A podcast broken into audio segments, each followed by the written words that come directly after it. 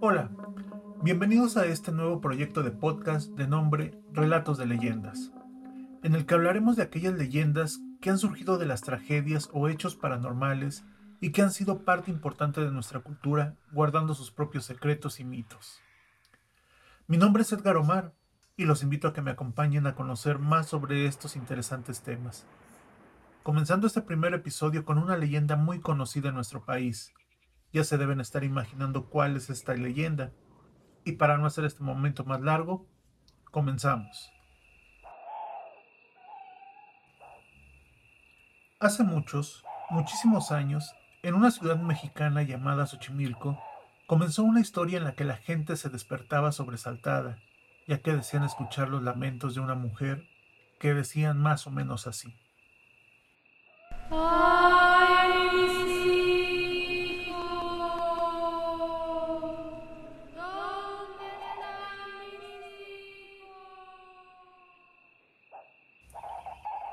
Decía la mujer una y otra vez. Aquellos lamentos eran muy extraños y espeluznantes, al grado de quitar el sueño a los habitantes de aquella ciudad.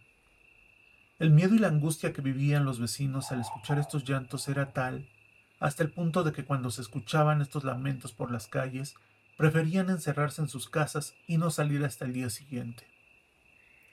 No podemos ya con estos gritos, no podemos dormir, decía un vecino aturdido un día por la mañana al encontrarse con su amigo. No eres el único. Mi familia y yo estamos igual y dicen que hasta los conquistadores se encierran en cal y canto cuando comienzan a sonar esos llantos, respondió el otro.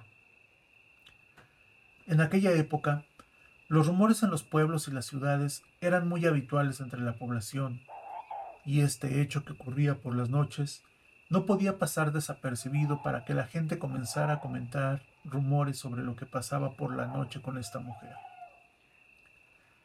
Se decía que aquellos lamentos tan terribles pertenecían a una señora que iba vestida de blanco y que tenía los cabellos muy largos y oscuros. Otros iban más allá y se atrevían a asegurar que aquella mujer no caminaba, sino que sus ropajes blancos eran más parecidos a un antiguo camisón y que estaban seguros aquellos pocos que la habían visto, que sin duda parecía volar. Algunos iban mucho más allá de estas explicaciones, y decían haberla visto agitar los brazos, como en señal de queja o angustia, y así hasta que se desaparecía su imagen y sonido por las oscuras calles. El recorrido de aquella extraña mujer que tenía tan alarmada a la población por las noches casi siempre era el mismo. Los valientes que se habían atrevido a buscarla cuando se escuchaban sus lamentos decían haberla visto ir muy lentamente por las plazas y las calles de los pueblos, Después se encaminaba hacia un río para irse adentrando profundamente en la oscuridad de éste, para posteriormente irse derritiendo al momento de tener contacto con el agua, y así volver a aparecer a la siguiente noche con su peculiar lamento. Pero, ¿qué era lo que ocurría? ¿Por qué se lamentaba tanto aquella mujer y de quién se trataba? Era lo que se preguntaban día tras día los habitantes de la ciudad mexicana de Xochimilco, con una auténtica desesperación. Así, hasta que un día apareció un forastero que parecía conocer más sobre esta mujer. Dijo que se trataba de un personaje del pasado que había muerto por amor, enamorada de un hombre con el que nunca se pudo casar debido a su muerte repentina. Esta mujer, después de haber muerto, no podía descansar en paz ya que cada vez su espíritu se ponía más y más triste de observar cómo su enamorado, con el que nunca pudo casarse, no podía recuperarse de su pérdida. Tanto fue el dolor del enamorado que se olvidó que tenía aún los tres hijos que compartía con su amada que había muerto, por lo que los pequeños crecieron como si fueran huérfanos, debido al descuido de su padre que le causó el dolor de haber perdido a la mujer que amaba. Como el lazo de los niños con su mamá era muy fuerte, cada noche la mamá volvía del más allá para protegerlos e intentar cuidarlos, y de aquel dolor venían sus repetidos lamentos. ¿Dónde está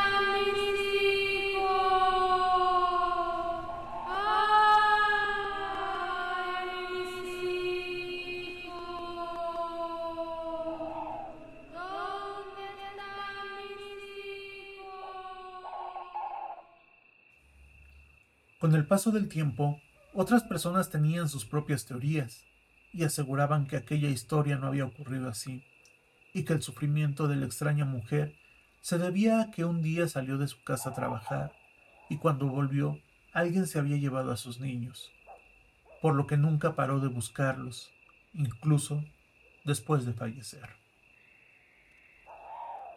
Aunque no había ningún acuerdo sobre el verdadero origen, lo que sí dejaron claro todos aquellos rumores es que la mujer de los cabellos largos no podía romper el hilo que la mantenía unida a sus queridos hijos. Por lo que una vez conscientes de las historias que se contaban sobre esta mujer, todos los vecinos de Xochimilco dejaron de tener miedo. A partir de entonces, cada noche, cuando comenzaban a escuchar los lamentos, todos decían, ya está aquí la llorona, pero ahora todos tenían conocimiento de alguna de las historias que giraban sobre esta mujer. Por tal hecho, ya no tenían el mismo miedo que antes, ni motivos para esconderse, porque aprendieron a vivir con la leyenda de la Llorona. Leyenda que han ido contando y heredando generación tras generación a los mexicanos, que a pesar de la variedad de historias, todas siguen teniendo la misma esencia sobre la mujer y sus hijos.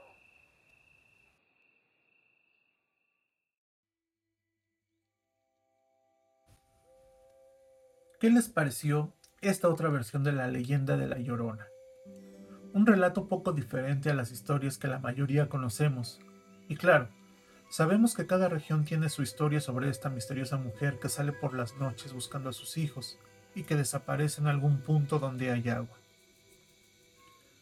Espero les haya gustado este primer episodio y le den un like así como compartirlo con sus amigos o familiares para que poco a poco este podcast comience a ser conocido entre la comunidad que gusta de las leyendas. Mi nombre es Edgar Omar y tenemos otra cita para la siguiente semana con una nueva leyenda. También les sugiero seguirnos en nuestras redes sociales en las que me pueden encontrar como relatos de leyendas. Y recuerden, lo mejor de la vida no se planea, simplemente sucede. Disfruten de su semana y nos escuchamos en el siguiente episodio de este podcast Relatos de Leyendas.